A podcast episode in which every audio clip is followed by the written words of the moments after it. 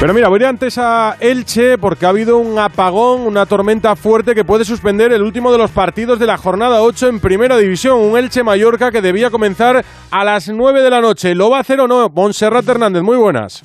¿Qué tal? Buenas tardes. Bueno, pues queda la duda y yo te diría que no, porque ahora mismo no, hay ni aficionados, ni jugadores, ni se ve a los árbitros y el eh, tremendo chaparrón que está cayendo ahora mismo en el Estadio Martínez Torero es impresionante yo creo que mucho tienen que cambiar las cosas para que este partido se pueda celebrar a partir de las 9 de la noche, porque la, tormenta ha sido tremenda, en apenas cinco minutos se ha llenado todo, se ha producido un apagón, se ha vuelto a encender el generador de luz, ahora mismo no hay conexiones de internet, bueno, en definitiva un auténtico caos en este en la previa de este partido entre Elche y Mallorca que insisto, o cambia mucho las cosas o va a tener que aplazarse. Pues riesgo de aplazamiento, el Elche Mallorca, ahora nos cuentas, volveremos durante la brújula, debe comenzar a las 9 de la noche. Hablamos de la Champions, una jornada de Champions cómoda y que puede ser definitiva para el Real Madrid si gana el Shakhtar Donetsk, que ahora mismo es segundo de grupo. En Real Madrid con Benzema, puede que con Hazard y con Lunin, porque a Courtois lo veremos ya en el Clásico. El Shakhtar juega sus partidos, como contábamos, en Varsovia y hasta allá han viajado los enviados especiales de Onda Cero, Raúl Espínola, Fernando Burgos. Hola Burgos, buenas. ¿Qué tal? Muy buenas. Sí, porque ha dicho el técnico italiano por primera vez, eh, no lo recuerdo yo, otra situación igual, que hasta el último entrenamiento no iba a decidir el once titular, que hoy iba a ver el estado físico, se han recuperado bien muchos de los titulares del pasado sábado en el Coliseo Alfonso Pérez de Getafe, pero lo que está claro es que va a haber rotaciones en todas las líneas, excepto en la portería, porque Lunin va a jugar su cuarto partido consecutivo por la lesión, la ciatalgia en el nervio ciático de Thibaut Courtois. Luego vamos a escuchar al técnico italiano decir que sí, va a estar listo para el clásico del mm. próximo domingo, pero es indudable que Ancelotti Ancelotti tiene que hacer rotaciones. Ha terminado ya el entrenamiento en el estadio del Legia de Varsovia con capacidad para 31.000 espectadores. Dicen que se va a llenar. Bueno, aquí en Varsovia, en la capital polaca, hay 3 millones de ucranianos, 2 millones más a raíz de la guerra en Ucrania por parte de, Rusia, la invasión eh, Rusia. Y va a haber 1.500 madridistas. Digo que no van a ser venidos desde Madrid, sino de las zonas limítrofes y alrededor de esta ciudad polaca. Bueno, pues es indudable que a Ancelotti no le queda más remedio que decirle a los jugadores hoy juegas tú, hoy no juegas tú, porque no deja de ser un marrón. Son 12 partidos esta temporada con 11 victorias y un empate y están jugando muchos minutos muchos jugadores. Por eso cuando le han preguntado a Ancelotti sobre las rotaciones ha sacado un poco el capote y ha hablado de la forma que tienen unos y otros de tomarse las suplencias y cuando no juegan los partidos. Es muy complicado, es verdad que los jugadores se enfadan y cada uno se enfada de su manera. Creo que aquí en este grupo la reacción de todos es muy positiva, se enfadan porque quieren jugar, es bastante normal, pero la reacción de ser más concentrado, más focalizado en el trabajo, en el entrenamiento. No hay nadie que ha bajado los brazos hasta ahora, son muy respetuosos ¿eh? de, la, de la decisión que tomo, esto es la cosa más importante. Bueno, lo explica todo con bastante naturalidad, como siempre, Ancelotti. Sí, porque va de cara, ¿no? Los jugadores saben perfectamente cuál es su situación. Si Ancelotti y su cuerpo técnico no les ven en condiciones, no van a jugar. De hecho, fíjate la situación de Eden Hazard. Mm. Después de jugar 60 minutos en Glasgow tras la lesión de Benzema, el día siguiente fue, el partido siguiente fue suplente, fue titular contra el Mallorca y jugó 58 minutos y desde entonces cinco partidos ha desaparecido. Es que no ha jugado un solo minuto y en la mayoría de los encuentros ni siquiera ha calentado. Por eso decías tú que mañana va a tener minutos Hazard. No tengo ninguna duda, pero ninguna. Ahora, vamos a ver si de titular o saliendo en la segunda parte, teniendo en cuenta que Benzema va a ser titularísimo, hay que ver las bandas. Yo ya te digo, luego escuchamos a Ancelotti, creo que Vinicius va a empezar el partido desde el banquillo. Bastante peor lo tiene el Sevilla, luego volvemos a Varsovia. Si no gana en Dortmund el Sevilla se queda sin opciones de clasificación para octavos en el recuentro de San Paoli con la Champions, que ya había dirigido al Sevilla en Champions hace seis años. Carlos Hidalgo, Dortmund, buenas tardes. ¿Qué tal? Muy buenas tardes. Pues sí, el Sevilla tiene que ganar para tener todavía alguna opción. Acaba de terminar el entrenamiento del equipo de Nervión en el Signal Iduna Park, en la previa del segundo partido de la era San Paoli. Marcao y Acuña están entre algodones. Los podría reservar el técnico argentino para el partido de Liga de Mallorca, mientras que faltan por lesión Rekic, Tecatito y un Fernando Reges que se está recuperando después de una mononucleosis que contrajo hace muy poquito. Tampoco está Oliver Torres, que no está inscrito en la Champions. Dice San Paoli que el Dortmund es un equipazo y que sus jugadores lo que tienen que hacer es sacudirse la presión que supone llevar solo un punto de nueve en la Champions. Sinceramente, creo que el Dortmund tiene piezas claves individuales y colectivas muy fuertes. Están pasando un gran momento y tienen futbolistas con mucha convicción y con mucha confianza. Quiero que el equipo tenga eh, la decisión de venir a jugar un partido de fútbol en una cancha muy linda, con un, con un espectáculo único y que lo disfrute. Entonces, desde nosotros tenemos que tratar de neutralizar las capacidades de, de esos jugadores que seguramente serán muy complicados. Un espectáculo único, decía San Pauli, y es que va a haber 80.000 personas en el estadio del Dortmund mañana. El Atlético de Madrid ha anunciado a Griezmann hasta el año 2026 después de que el Atleti llegara por fin a un acuerdo, lo contamos el viernes con el Barça. Jano Moriola.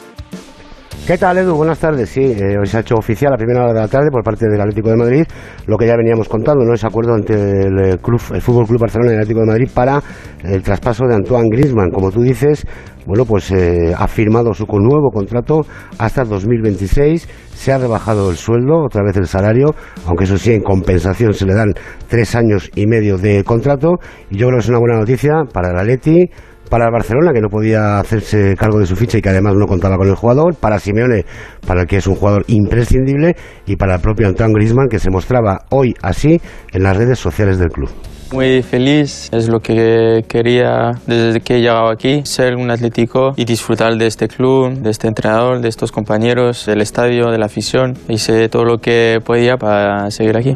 Amo este club, amo este entrenador, estos compañeros, esta afición. Por cierto, que en la primera prueba de la semana de cada partido importantísimo del miércoles frente al Brujas, donde solo vale la victoria, mm. Griezmann ha formado en ataque junto a Morata. Esto significa que sería la cuarta suplencia para Joao Félix.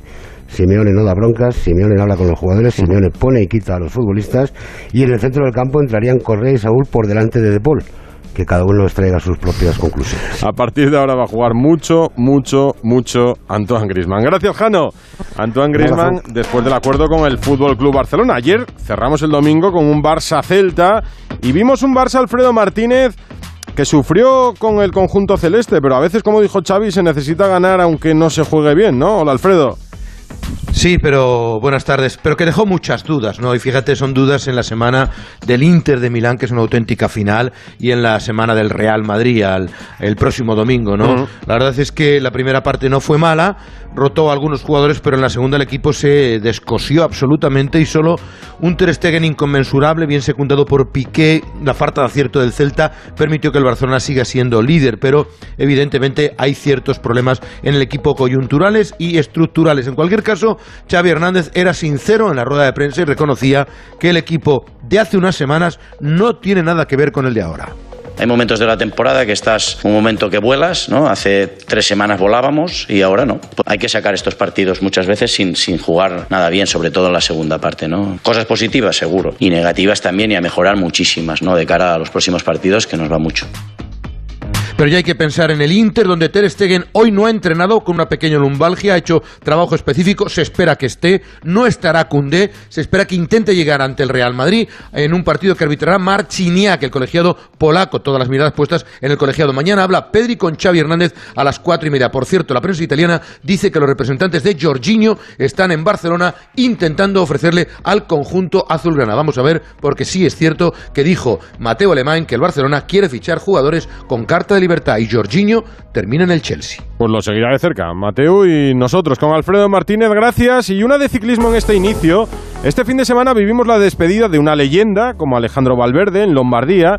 Lo que hoy os podemos contar en Onda Cero es una noticia que afecta a los planes de futuro del equipo Movistar. Cuéntanos, Javier Barbero. Sí, la noticia que podemos adelantar es que el equipo Movistar va a tener otro gran patrocinador la próxima temporada. Se sabía ya desde hace tiempo que Eusebio Unzué estaba buscando una gran empresa que complementara a Movistar y esa búsqueda ha dado sus frutos con el desembarco de Repsol que va a entrar de lleno en el pelotón ciclista profesional. Ambas empresas, Movistar y Repsol, se unen para darle un impulso al equipo ciclista. Queda por concretar la cantidad específica de presupuesto.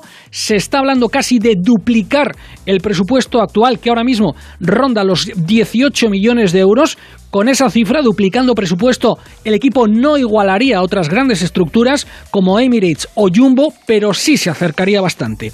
Queda por concretar el nombre del equipo, podría llamarse Solar 360, que es la empresa conjunta que el pasado verano pusieron en marcha al 50% Movistar y Repsol. Es una empresa que se dedica a comercializar placas solares de autoconsumo para hogares y para empresas. Eso sí, la próxima temporada, ya os adelanto, que va a ser de transición en lo deportivo, se esperan cinco fichajes, ninguno de relumbrón. El de más nombre sería el del sprinter colombiano Fernando Gaviria, que no llega en su mejor momento, pero luego sí, de cara a 2024, el equipo quiere apostar por uno de los jóvenes valores españoles, como es Carlos Rodríguez, que acaba contrato con Ineos el año que viene, en 2023, y con quien ya se está negociando para montar un equipo con el que aspirar a lo más alto, nada menos que al Tour de Francia. Pues Repsol entra de lleno en el ciclismo, lo cuenta Barbero en Onda Cero, y va a permitir duplicar el presupuesto del equipo Movistar. Tiene buena pinta, vamos a volver al fútbol.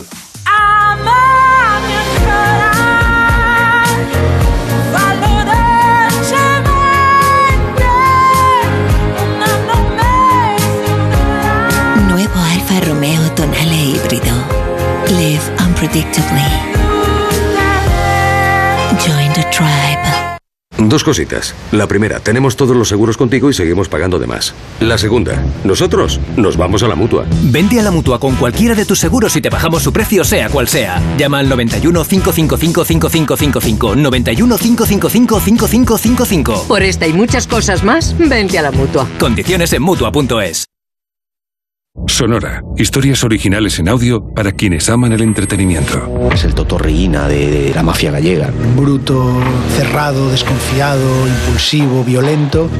Era un indeseable. Y si no se dedicase a la coca, seguramente seguiría siendo un cabronazo. Carlines. Sonora. Películas, series y documentales para la gente que escucha.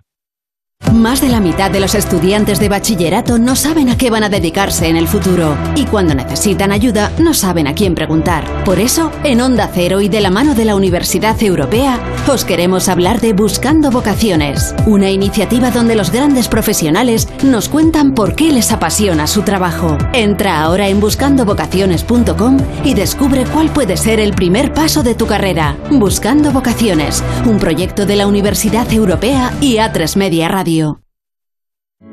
Entonces ya está todo instalado, funcionando.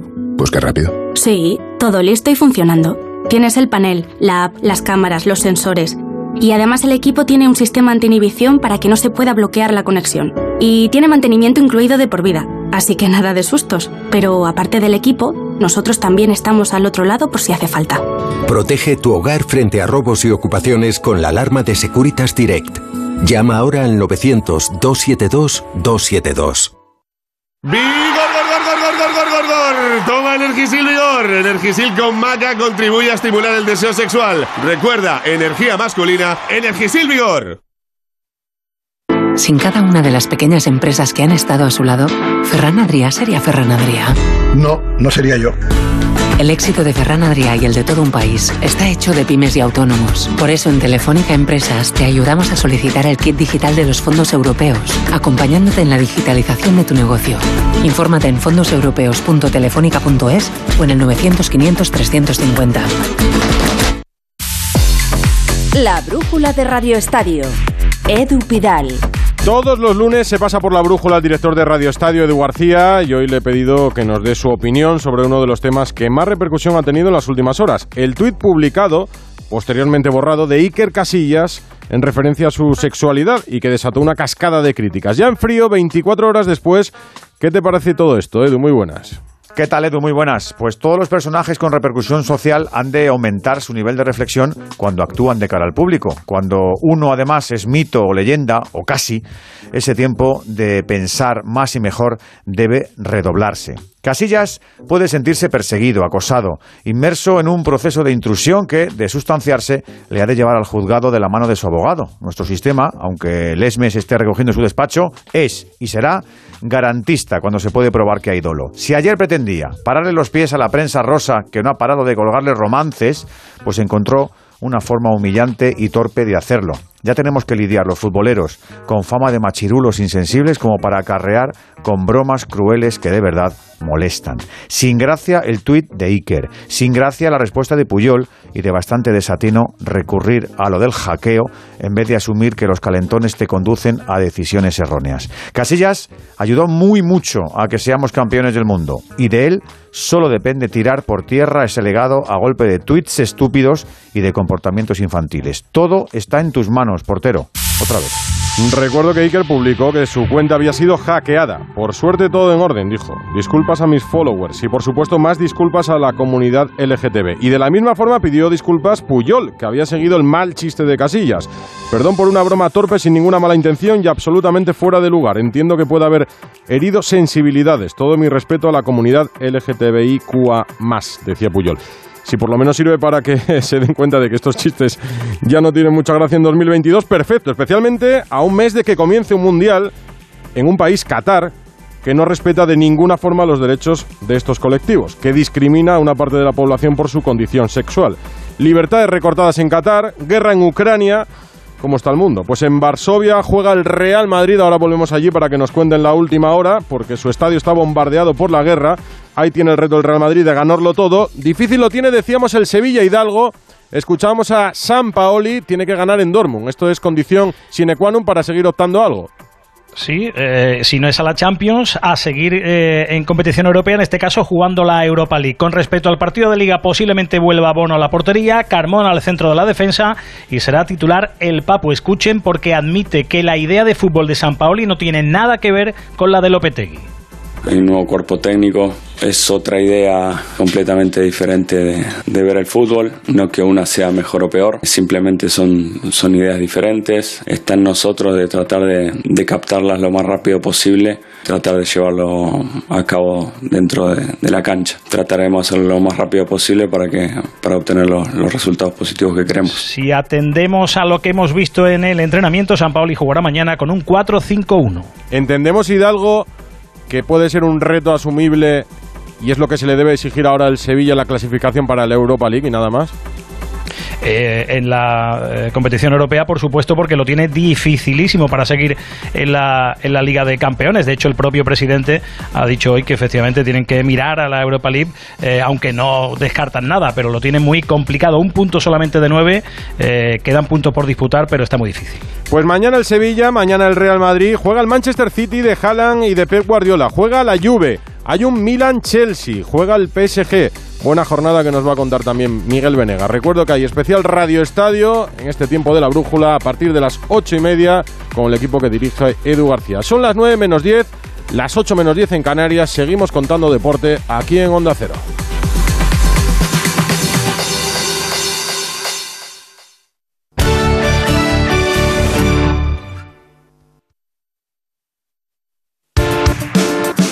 Decía Burgos que en Varsovia juega el Shakhtar por la guerra porque su estadio en Donetsk está bombardeado. Mañana frente al Real Madrid, nombres propios del partido. Antes ya escuchamos algo de Ancelotti, Fernando.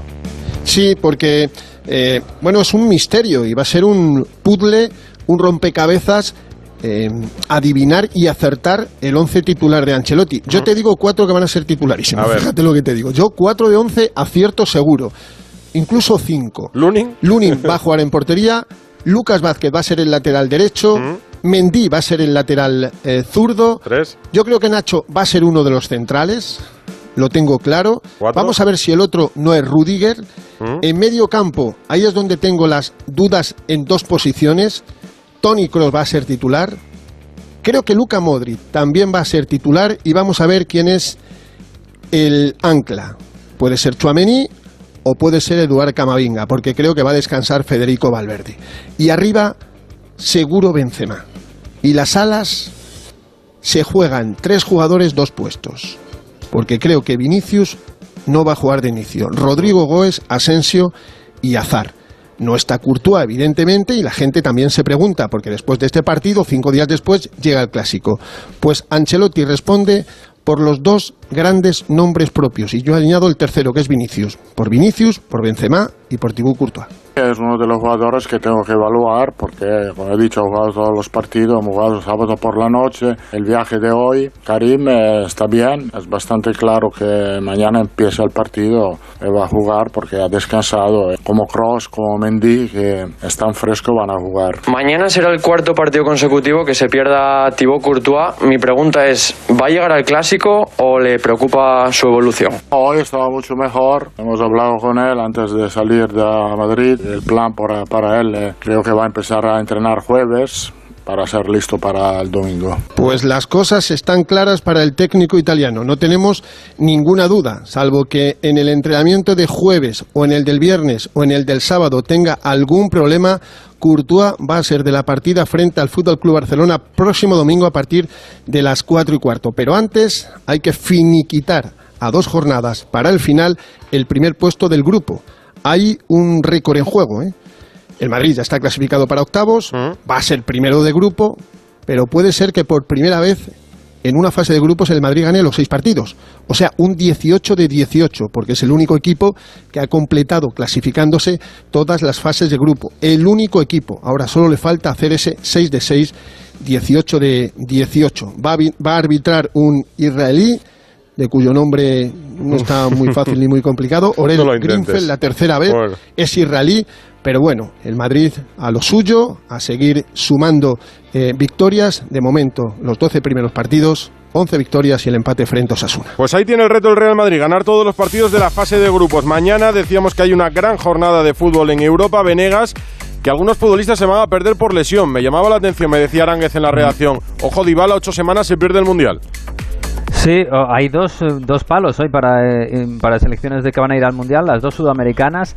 Uno es Dybala, que no va a ir con Argentina al Mundial, aunque, a ver, ayer se lesionó, es mala suerte porque se lesiona tirando un penalti y marcando un gol. Es una lesión muscular, cuádriceps de la pierna izquierda y va a tener entre cuatro y ocho semanas de baja, en teoría.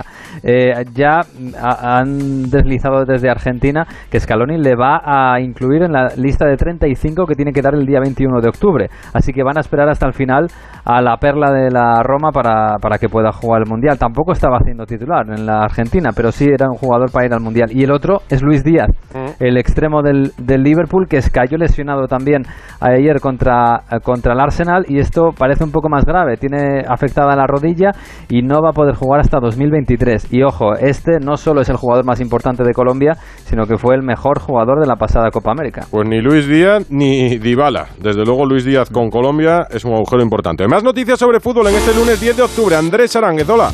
¿Qué tal, Edu? Te cuento buenas noticias desde Vigo, ya que Coudet está regresando a la ciudad gallega para retomar los entrenamientos después de perderse dos partidos por cuestiones personales, por lo que estará al frente del Celta el domingo en Balaídos ante la Real Sociedad. Un día antes, el sábado, recibirá el Atlético de Bilbao al Atlético de Madrid y será el partido en el que Iker Muniain se convierta en el quinto jugador con más partidos en la historia de los rojiblancos. Solo será superado por Iríbar, Chechu Rojo, Echeverría e Iraola y estos dos últimos a tiro de Muniain, que terminará la temporada, si no hay contratiempos, en el podium de históricos del club. Y en el Betis esta mañana hemos visto a Camarasa sobre el césped. Hay que recordar que el jugador lleva más de año y medio lesionado, se le renovó este verano y espera poder contar para Pellegrini en la parte final de la temporada. Una noticia de última hora, Medinafti, el entrenador del Levante, ha sido cesado. Felipe Miñambres, eh, director deportivo, se hace cargo del equipo de forma interina. Esa jornada en segunda división que concluye hoy lunes con un Eibar Mirandés en Ipurúa, Raúl Granado. ¿Qué tal, Edu? Muy buenas. Una jornada número 9 que se va a cerrar a partir de las 9 de la noche con ese partido entre el Eibar y el Mirandés. El Eibar que tiene la posibilidad de volver a uparse en la clasificación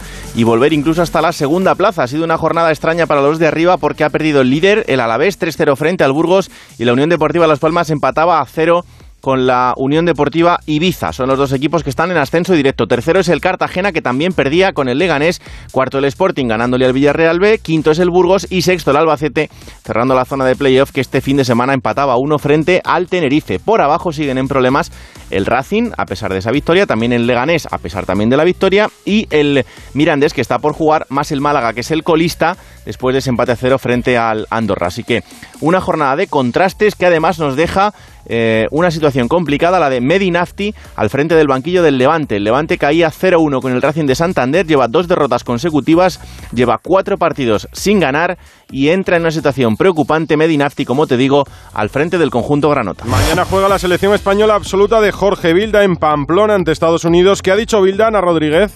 Pues sí, Edu, nuevo amistoso, el segundo de la selección de esta nueva selección de Jorge Vilda, después del empate a uno del pasado viernes ante Suecia. La selección se mide mañana a las ocho y media en el Sadar, nada más y nada menos que a Estados Unidos, la número uno del ranking mundial, la mejor selección femenina del mundo y una selección que vive por y para preparar los grandes campeonatos como son un mundial o unos Juegos Olímpicos. Jorge Vilda ha insistido que sus jugadoras están preparadas, que ha sido una gran semana de entrenamientos donde además se ha hecho grupo y ha mandado también un recado a aquellas jugadoras que no quisieron ser convocadas. Mis jugadoras están preparadas para hacer un buen partido mañana. Y además están convencidas que se puede hacer y además también me consta que, encantadas de estar en la selección, que es el, pues, el mayor privilegio para una jugadora.